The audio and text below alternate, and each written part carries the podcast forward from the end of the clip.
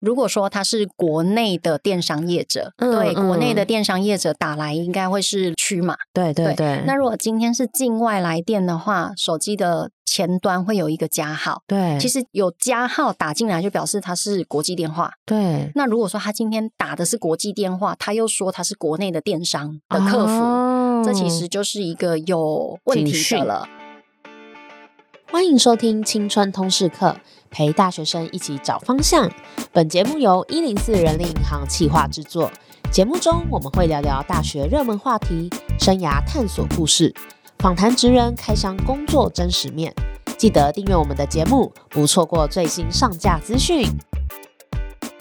Hello，大家好，我是 Phoebe。暑假来临了，很多人都开始找打工。那前一集呢，我们有找两位同学来分享暑期打工的心路历程。那这一集呢，则是要教大家如何去防范打工诈骗。大家知道，最近看新闻啊，这几年来真的诈骗集团猖獗啊，利用大家急着赚钱的心理，设下各种陷阱，不管是骗财啊、骗账户等等的。那到底大学生在找打工的时候，应该要怎么小心防范呢？如果真的被诈骗了，又可以怎么样寻求协助呢？本集邀请一六五反诈骗专线的警务证林思妍来和大家分享，我们欢迎思妍。 Hello，大家好，我是刑事警察局一六五反诈骗咨询专线警务证林思妍。 Hello，思妍，诶，那思妍可以帮大家介绍一下你所属的单位，还有你负责的业务都在做什么呢？我平常的工作呢，就是主要在处理拍卖客户诈财、假求职，或者是假借贷，或者是跟所有投资广告有关系的业务。哦，所以就是像您在处理的时候，是接到电话有民众通报，那你们就要想办法去转接给相关单位吗？还是你们会做什么举动呢？嗯，其实一六五反诈骗咨询专线是二十四小时都有专人在线上为民众。如果民众进线一六五的话，我们随时都有同仁可以帮大家处理咨询或者是检举，甚至是报案的嗯工作。那所以，如果说您有遇到可能疑似诈骗的讯息或状况的时候，其实就可以立刻拨打一六五，我们就有同仁会为您解答。那当然，如果说您真的已经不小心受骗了，对，也可以立即拨打一六五，那我们的同仁就会帮您转介到您最近的派出所去完成报案。哦，所以就是等于说，您这边就是有帮忙协助转介，然后所以也收集了很多个案的咨询，这样子。对，其实一六五它其实是一个很大的系统，嗯那就是全台所有民众的被害咨询的资料都是在我们一六五的系统。那我们的业务，像我的工作的话，平常就是可以看到所有的报案资料。那我们就是透过分析跟会诊来去了解现在最新的诈骗手法，从中来看怎么样可以协助被害的民众，然后解决这些诈骗问题。哦，哎，这个工作其实很关键，因为我们知道现在科技发展越来越迅速，然后有超多这种很新的工具出来，那诈骗集团也跟得很快，所以其实常常民众来报案，然后你们又会收集到，哎，好像又是新的手法，然后就要开始想要怎么去应应，对不对？对，其实他们会跟着现在流行的，不论是时事或者是一些新的工具，就包含可能是金流的部分，像呃第三方支付、电子支付，一直到可能或许有些。呃，大学的朋友有对在尝试虚拟货币啊的了解等等，那所以其实诈骗集团也是跟着这个趋势在走。但是就我们就这些报案资料来看，其实他们还是有一个 pattern 在。哦，但就是只是会有一些话术上的微小改变，但其实它的基本款还是一样的。哦，那您可以帮大家介绍一下，通常他们的话术的那个诈骗的架构都是什么呢？嗯，其实诈骗集团他们想要的不外乎就是民众的钱，这是第一个。嗯对，第二个的话，可能是要个资；嗯第三个可能就是要账户，所谓银行账本。对的部分，主要它其实要的会这三个。那所以其实就是看今天你所遇到的诈骗手法，或者是说你今天接触到的讯息是什么，就有嗯可能它有它不同的基本款在。哦，对，所以可能就是像我的主业的话是负责假网拍，对那可能大部分就是啊，可能大学生有可能就是在滑脸书的时候，你就会哎看到这个东西不错，你就想要跟社团上面的某一个人买，就对例如演唱会的门票。哦，或者是手机。嗯嗯，，对，其实这些也不是说特定的角色有可能会被骗，其实他每一个身份、每一个年龄层都有可能被骗。你只要就是你有脸书，然后你有购物能力，对，其实你就有可能会被骗。嗯，对，那如果说像是假求职的话，可能就是我们这一集的重点嘛。对对，那他可能就是今天因为因应大家暑期来临，然后短时间内你想要可能就是有一些贴补家用 或是赚旅费之类这对，，种等等，对，那你可能就是会需要一个短期，不会说太影响你一般生活，但是你可以赚一点钱的工作，对那你就有可能会去网络上找就是求职的讯息。对对，那其实大家最常接触的，可能最近不外乎 Facebook，这很基本，或者是 IG、Instagram。嗯对那小红书其实也有，其实就是最新大家比较会常用的一些通讯软体都有可能，甚至于 d c a r 嗯对也可能都有，PTT 其实都有，这些就是大家都会常用的。哎，那所以像您刚刚有提到，比如说同学在网络上找这些打工机会的时候，如果比如说在小红书啊、迪卡、脸书等等，有哪些真才的讯息，可能就会是诈骗的陷阱？它可能会透露出哪一些特征呢？嗯，其实就我就案件的观察来说，其实大宗这些讯息还是在 Facebook 上面哦，真的比较对多，是不是？还是比较多。那哦其实他们的吸引的对象可能会不同，因为嗯比较常见的假求职，他们其实一开始透露出来的贴文都是家庭代工。啊，对，那家庭代工可能跟今天的听众比较不会有太切身的关联，因为对对对，家庭代工可能会比较偏向是一些家庭主妇，嗯对她可能就是全职在家，对然后要顾小孩。那家庭代工这种就很容易吸引他们去洽询。对如果说现在有比较新的，就是我讲的，其实它的基本款都一样。现在有一些是类似线上打字，啊，逐字稿那种，对，线上打员字，这个就很有可能会吸引到，就是因为是现在同现在年轻的朋友打字都飞快，对不对？对对对对对 对。那像这种，其实对他们来说，就是哎，诶打字很轻松，我只要就是短时间内，我可能一天之内，我只要工作大概一两个小时，对我就有可能有一笔收入。对我来说，对我的日常生活影响不大，又简单，嗯嗯在家就可以完成。对像这种，其实你就可能会被吸引到。那另外一种，我最近发现是在 Instagram 上面，那它会传播的讯息是帮忙试穿衣服、拍照嗯，的这一种打工。对对，那其实现在的蛮多大学生，他们可能就会觉得说，哎，其实我只要拿到他们的衣服，然后我拍几张照片，就是呃，算宣传照，哦，这是在家就可以做的事情，对，都是在家就可以。当然，有些可能自己本身有一些就是背景漂漂亮亮的那一种，当然也有啦。反正就是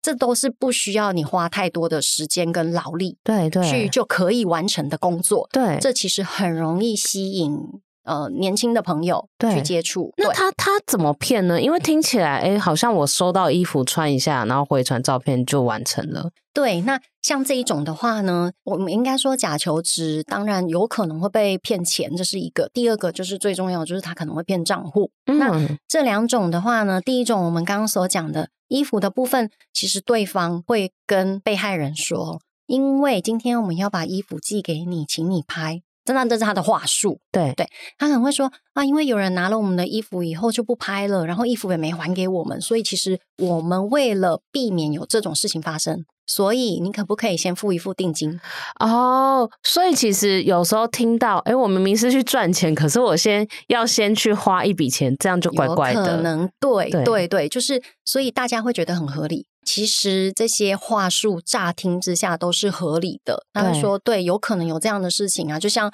我今天先跟人家拿了东西，我先交一个定金，对然后可能说拍完以后他会再把定金给我，顺便把这一次的就是打工的钱一起给我。嗯那所以很合理。对对，那有可能就是民众就汇款过去了。那汇款过去以后呢，对方就消失，你也没收到衣服，什么都没有。哦，对，所以就是被诈骗了。哇，哎、这个这个真的有点可怕，而且他这样虽然可能搞不好一次可能几百几千，可是他去骗了很多人，这也是很可观的对数字。对，那我觉得这是比较容易吸引到年轻的朋友去接触的。对，哎、诶那嗯刚刚您有提到说打字员、逐字稿这个部分，那逐字稿也是他的状况是会是怎样子的诈骗？其实会差不多，就是有可能会说，哎，你今天帮我们在几天之内打字，而且这些贴文啊，常常都会自己说我自己非诈骗，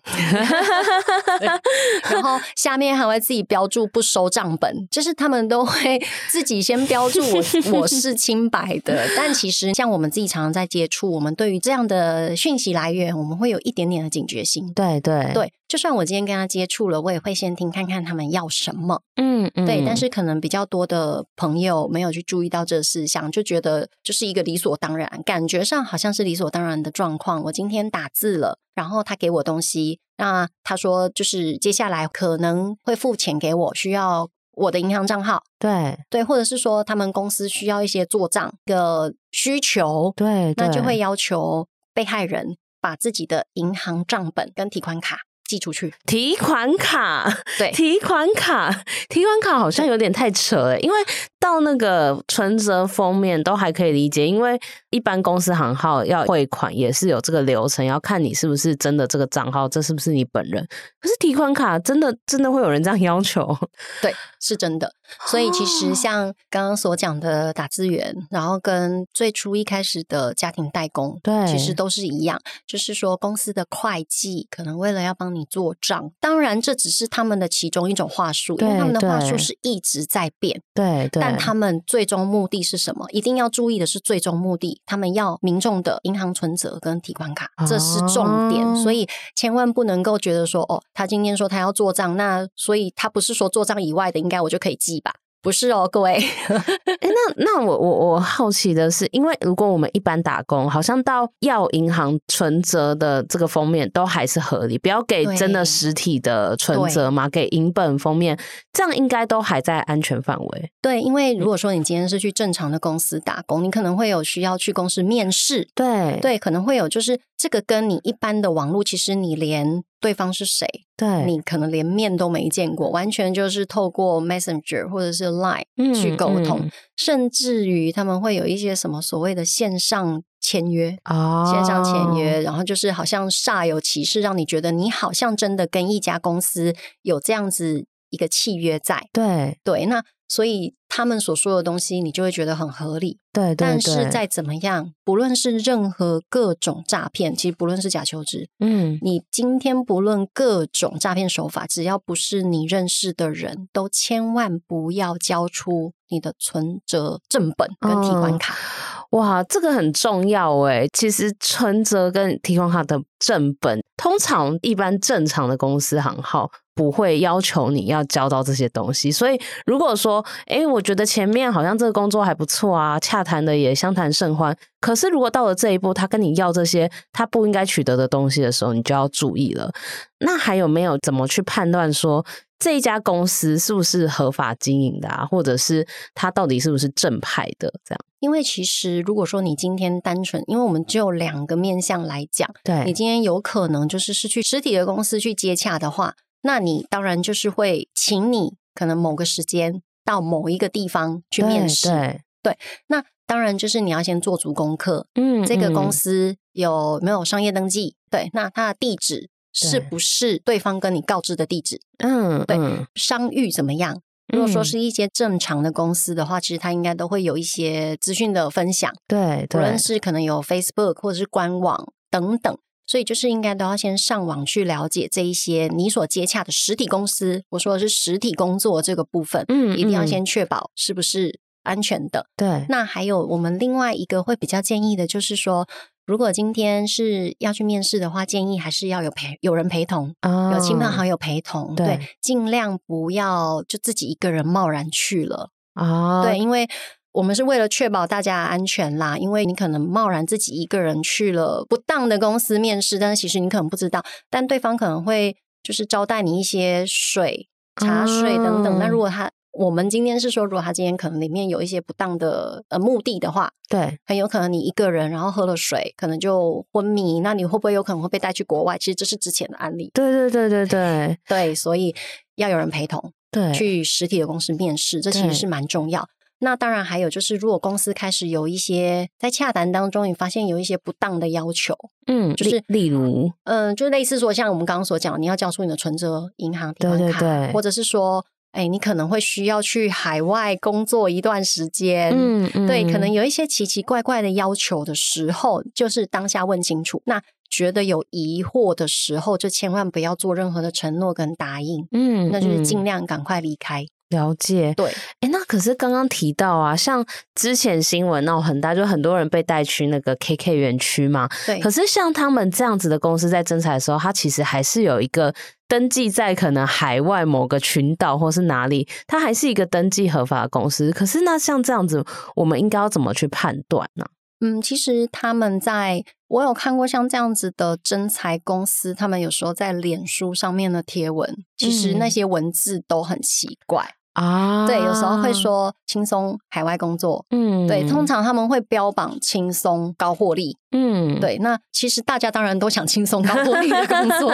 但是嗯，这样的工作真的很少。对对，那所以其实你去接洽之后，如果你觉得真的有疑虑，你在一开始的洽谈中，其实你根本就甚至于就不用去面试了。哦，了解，对，所以然后另外一个重点就是我们刚刚所讲的，你要一定有人要陪同，对，而且嗯真的天下没有白吃的午餐。真 的就是刚刚提到的是，如果说哎，诶你觉得去查查一下他的那个公司登记，还是觉得怪怪的，或许可以多方收集，看看他的官网啊、脸书啊，到底是不是正常，就是一般在台湾会使用的文字啊，然后有没有一些奇怪的讯息？因为通常这种跟你讲说高获利、高报酬的，就很像那种股票群对主也讲是投也很资多，哦对对你，你到底为什么会觉得你什么都不用做就可以拿到比别人高的薪水呢？对，其实就是自己一般最基本的观念还是要保持住，因为他们都会用这样的话术来吸引大家洽谈。嗯如果你今天真的有兴趣的话，千万就是不要贸然的就同意对方的任何要求，一定要先听一下对方到底要什么。了解这个很重要，就是要记得先思考一下，听听看他们到底图的是什么。因为我我身边也有朋友，他就是可能在台湾，他比较不被父母或长辈肯定，然后他就得知对海外求职的资讯，然后又可以是一个比较高的职位，然后对方很重用他，然后就一心想要出国，那怎么劝都劝不了，就是真的蛮多这样子的例子，这样会有这样的例子，对，对对对，真的要小心。诶那好像也有一种是洗钱，那洗钱会是怎么发生呢？嗯，其实我们刚刚所讲的是实体公司的面试，对那另外一种就是说，我们刚刚讲到网络寄存者的部分，对，网络寄存者有的时候是说，有些民众或者是大部分的民众会觉得歹徒他们其实要骗的是钱，嗯所以有些他们在提供账户的时候，可能会觉得我提供一个里面没有钱的账本应该没有关系吧？哦，他对他可能想说，哎，我只是反正他也领不出来，应该还好吧，因为里面没有钱，他觉得我记账本没有关系。嗯，嗯但其实真的想错了，歹徒要的就是他的账本。哦，那那要拿来做什么运用啊？嗯、就像有可能今天你的账本呃不小心的寄出去了，嗯那其实这个我们就会称为人头账户。啊，歹徒呢，可能就会利用别的手法，把其他被害人的钱汇到这一个银行账户，也就是说你寄出去的银行账户。啊 OK，那其他案的被害人可能汇了钱以后没有收到东西，例如他今天是假网拍的话，嗯嗯，他没有收嗯，到东西，对那他是不是会去报案？对对，警察就会问你是从哪个户头汇到哪个户头？哦对，，汇的那个，户头是谁的呢？嗯，就是寄出账户那个人的。哇，这息息相关呢。他要用各种诈骗手法，然后先骗到人头账户，然后再去做假网拍，这样。对，其实歹徒的手上只要有银行账户，各种诈骗手法都可能可以汇款到这个银行账号来。啊，了解。然后那个罪的责任就不在他身上。对，因为其实警察会查的是他汇进去的这个银行账号的所有人是谁，嗯所以他会查到的是提供账号的人。嗯那如果嗯你今天不慎的做了这件事情的话，你可能就会有账户被警示的状况。了解，哇，这真的很可怕哎，因为就是对你在不知不觉中，你就变成了帮凶。对因为，我想到最近 Netflix 有一个韩剧，它叫《猎犬》，它嗯就是在讲说韩国疫情时期，很多人去偷游民的身份证，然后去办空头账户，对然后去借高利贷。就可能也会像是有这样子的运用，这样对对，其实说实在，台湾也有，他们可能会利用一些经济状况不是这么好的人，对，对，然后去骗他们的个资。这时候就嗯是我们所讲的钱账户之外个资，各个资自的部分，他可能会去做其他的运用。对那其实这些人都是躲在后面的，对对，那所以警方在第一时间查到的时候，其实都是这一些被害人，其实他们嗯也可以算是另外一个案子的被害人。对对对对，哎、是那所以像各资是提供到什么程度就足以变成被利用的对象？比如说是我只要有身份证字号，他就可以拿去为所欲为，还是我要拿到身份证正本这样子？嗯，其实要看歹徒他准备要做什么。对，对，因为其实有时候各自有可能你的电话，就像其实这是另外一个诈骗手法了。刚好如果说可以的话，其实也可以讲一下，嗯因为其实大学生有可能会网络购物。对对对，那网络购物，你可能过一阵子会不小心接到一些电话，对会跟你说我是某某某电商，那那个电嗯商可能是你之前。买过的，因为像就我案例来说，有很多的大学生会透过网络买书，对对对对，那你透过网络买书以后，如果说今天这一些业者他们的系统维护、治安维护出了就是被骇客入侵，对那你的个资，所谓的个资后的个资，就可能是你的姓名、你的电话，对还有你的购买记录。对对，其实对光这三个，它其实也不一定要身份证，嗯对那他就可以打电话给你，对，然后跟你说我是圈圈圈电商，那你之前有在我们的平台买过东西，嗯那买完东西以后，我们的工作人员有发生了一些错误，造成了分期付款。对如果你不想要每期都付款的话，请你去操作 ATM。啊对，所以其实这也是大学生有可能会遇到的状况。啊、对对，哎，其实像这种就要反过来问，那为什么你们工作人员失误是我要来负责？哦，这那个诈骗集团非常厉害对哦，他们会先自认错误，然后他会说，因为我们自己的错误会给你一些补偿。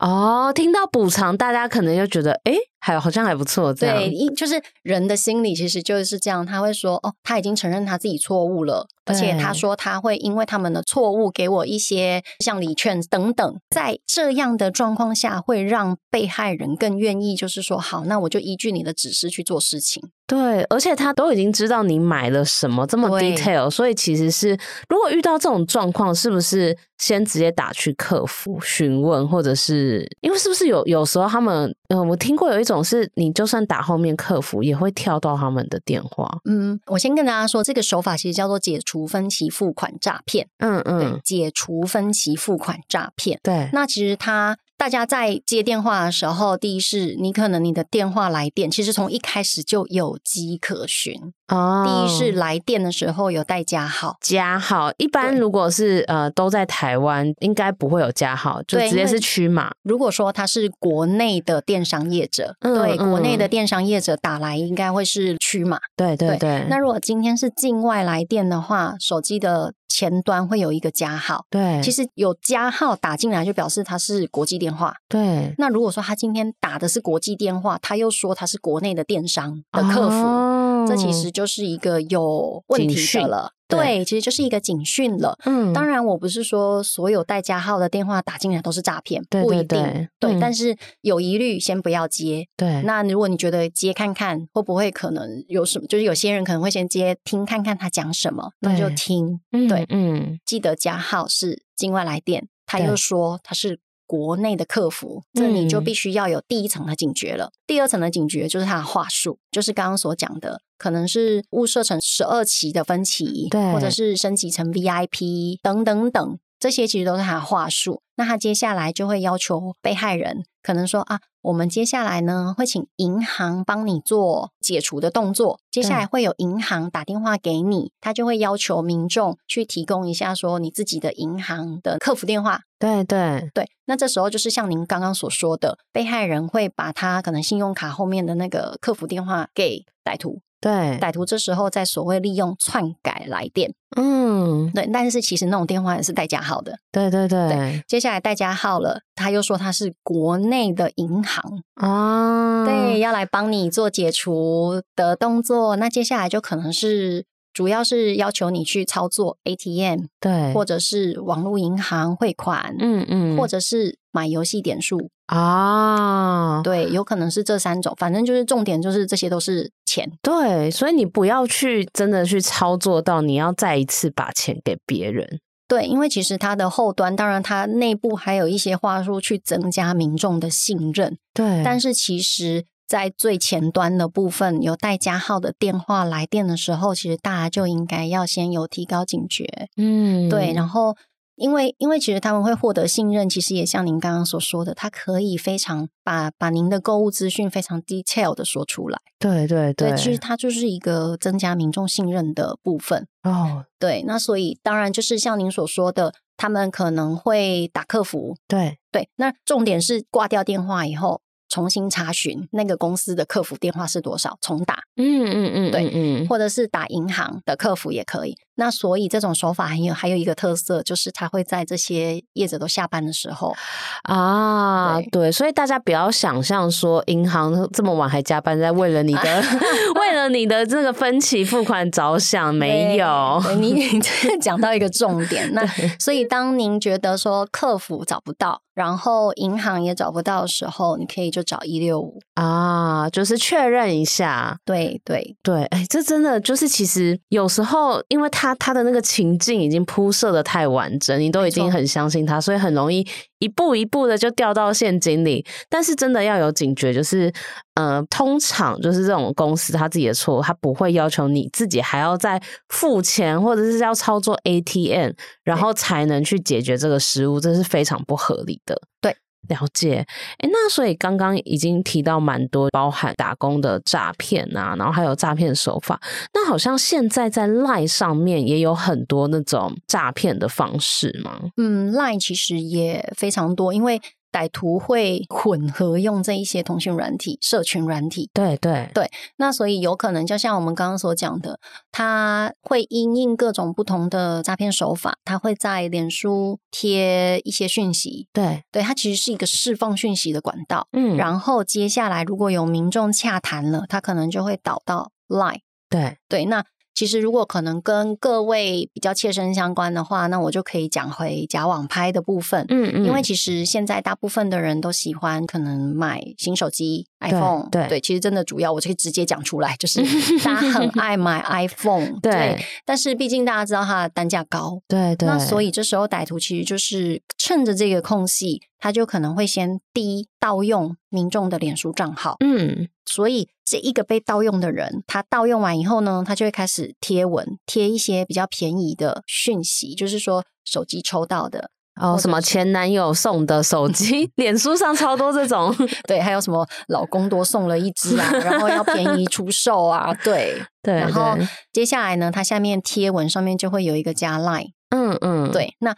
很多的民众就是会先加 line 来对跟这一个接触。对对那当然，很多人其实我有看过很多的民众，包含有很多的学生，其实嗯他们一开始会有一点点的警觉心，可是他们的警觉心是跟这一个 messenger，就他自以为是认识的那一个朋友，先跟他问一下说这是不是真的。对对但是其实大家比较没有办法去意识到说，其实这个脸书账号已经被盗用了，啊，所以。当你在用 Messenger 问他说这是不是真的，已经是在跟假的人，没错，You got the point，嗯好可怕哦。对，其实就已经是歹徒在跟你讲话了。嗯，嗯那歹徒要什么？当然就是说你赶快去跟他买。他话术就是这是我现实可信的朋友，然然后我就会觉得现实可信的朋友其实好像不太像是台湾人会用的用语、 对，就是还要想一下什么叫现实可信。对对对。然后他接下来就是先丢了这句话，然后他就说我自己也有买，然后接下来就会说哦我很忙，你先去跟他讲吧。他要赶哎快切断 Messenger 这边的对话然后导到 Line 里面。啊呀对。那那接下来就是民众就会去跟这一个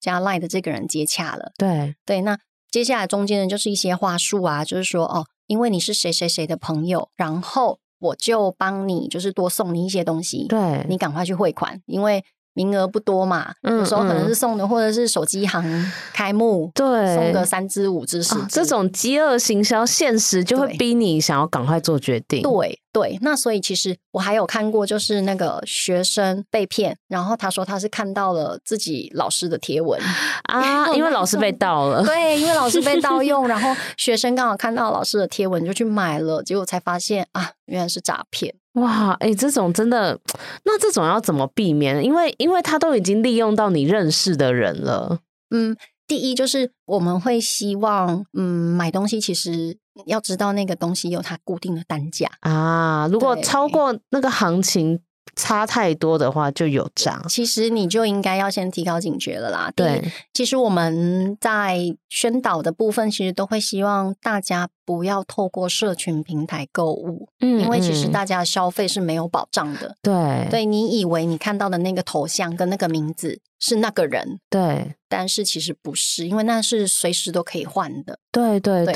那所以就是其实这个面向很多啦。第一就是说，你要先认清认清楚这个东西有它一定的价值在，一对分钱一分货。对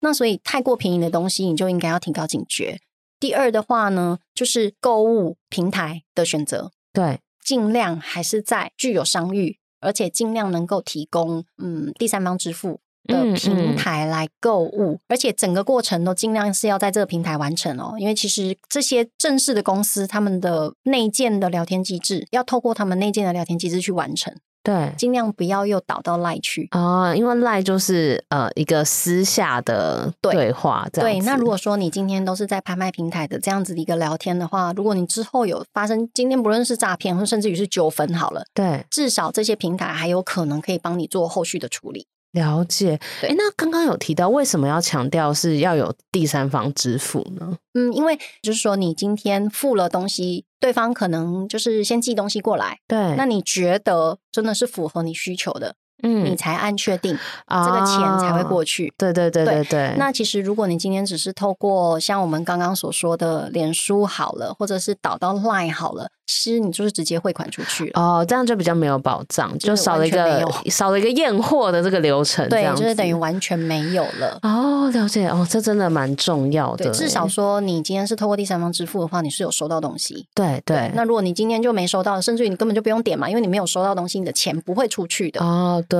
哎，那所以这这真的很重要，因为刚刚有提到，其实诈骗手法真的是层出不穷，哎，而且一直有新的东西出来，你都要一直跟上。那如果说是在打工被诈骗了，就比如说他真的已经存折寄出去啦，或者是他钱被骗啦，或者是他各自呃账户被骗了，那已经确认有这个诈骗的事实了，他可以怎么寻求协助呢？如果说您今天基本上大部分的被害人，通常会等接到银行来电告知你的银行账号被警示了，他们才发发现自己嗯其实是遇到了一场诈骗。嗯嗯，对，嗯那或者是说，其实如果说你在寄出去之后，在还没有接到电话之前，你就发现自己做错事情了， 做了一个错误的决定。 对对，那就赶快跟银行办理挂失。挂失对，赶快跟银行办理挂失。你只要打电话跟银行说，我今天因为遇到了什么事情，对，然后我的资料寄出去了，请赶快帮我办理挂失。嗯，对，嗯那银行就会帮你做那边的事情，就是等于说你的这个银行账号可能会先不会有人汇款进去，至少说你的这些银行账号就不会成为警示账户，至少你的人不会有问题啦。就是对说对信用的对部分，对。那如果说你今天已经被诈骗了，就赶快去报案，嗯，并在笔录里面详细的描述你今天为什么遇到了什么事情，然后会把自己的银行存折跟银本寄出去，对在笔录里面续明清楚。嗯，对，然后如果说您今天就是不慎，就是已经被呃设定为警示账户了，对对，那就是真的要只能等起诉了。啊，就一定要走后续的司法流对，程，一定要走到后续司法流程。对，您要等到收到不起诉处分书，对方没有再申请再议，这就是后后端了啦，对对后端对的部分没有再申请再议，因为其实，在收到不起诉处分书的十天内，对方都还可以申请再议，对所以你在收到以后，如果在十天之后都没有接到任何的法院的通知的时候，你就可以去申请解除警示。啊，对，了那所以其解实你在解警示的这中间，你的所有银行账号都会被管制。哈，就是连其他家的，就只要是我这个人的身份证字号开的都会，对，哇，这蛮严重的，欸对，。所以这个其实效力是蛮强的，所那以通常照理来说，他应该不会再去做，应该对于这个处不会有任何意义。这样一般来说是不会啦，就是今天另外一个被害人，就是因为其实这状况并不一定就是说一定是怎样都对对有可对能，但是大部分是不会，因为有可能这个被害人他如果在今天都已经接触到后面已经有法院的介入了，对那他可能会知道，其实这个银行账号其实也可能是另外一案的被害人。啊，了解了解。但是对通常有走这个流程，账号还是可以保得回来这样子。对，就是只是说，如果你今天有被警示过，对就是银行那边会有记录，所以会影响到信用评分吗？其实可以这么说。所以就是未来可能在买房子，就是有或是有你可能哦贷款申的时请候，一些银行服务的时候，会有啊一银行会需要比较深入的去调查，说你过去的经历。哇，哎、这这真的很严重哎、大家可能现在还没有很多跟银行的往来，可能不了解。可是等到出社会之后，你的信用评分其实很重要，因为当你在办一张卡，你要办贷款或是办什么跟金融相关的服务，你的过往的金融的信用都会被去连征调出来看。对那如果你的账户被警示过，可能就会导致你可能没办法达成你想要的服务，这样子。对，没错。所以其实银行账本，其实，在各银行您在申办银行账银新的银行存折的时候，或者是你可能去银行办一些业务，或者是你有收到一些电子邮件，就是他们的宣导的时候，其实里面都一定会有带一句，就是。千万不要把自己的这些重要资料交给陌生人啊，真的，真的千万不行，不论今天对方说什么，绝对不要把这些实体的东西都寄出去。真的，真的哦，真的好重要哦。那刚刚就是思妍警务证跟我们提到的是说，如果你真的被诈骗了，很重要的是第一个先跟你那个账户的银行先告知他要挂失，让他停止这个账户的所有活动。那再来呢，就是要报警去做笔录，然后详细的叙述你在什么情境之下，让你的账户存折或是提款卡给了别人，想办法把你的账户救回来，不然其实这个后果真的是不堪设想。对对，就后续的影响其实还蛮大的。了解了解啊、那今天真的非常高兴可以邀请到思妍警务证来这边和大家分享，真的有好多各式各样的诈骗手法，但是要怎么去预防？预防当然是最重要，可是如果你真的不幸被骗了，也要知道怎么保护自己。那我们一零四人力银行在我们的职场里也有一个反诈骗的专区，就是关于求职啊、找打工有哪些可以注意的文章都有在里面。那大家有兴趣也可以到资讯栏看一下。那我们今天的节目就到这边，我们下周见，拜拜，拜拜，谢谢。谢谢，拜拜。谢谢你收听这集节目，好想知道你听完这集有什么想法哦。欢迎到 Apple Podcast 留言告诉我们，并打五星好评，或截图这集节目封面分享到线动，并 tag 我们的 IG 一零四 y o u t h，让我们知道你在探索自我、找方向的过程中有没有遇到什么问题。当然，你也可以敲完你想听的主题哦，你一定可以找到最适合自己的路。我们一起加油哦！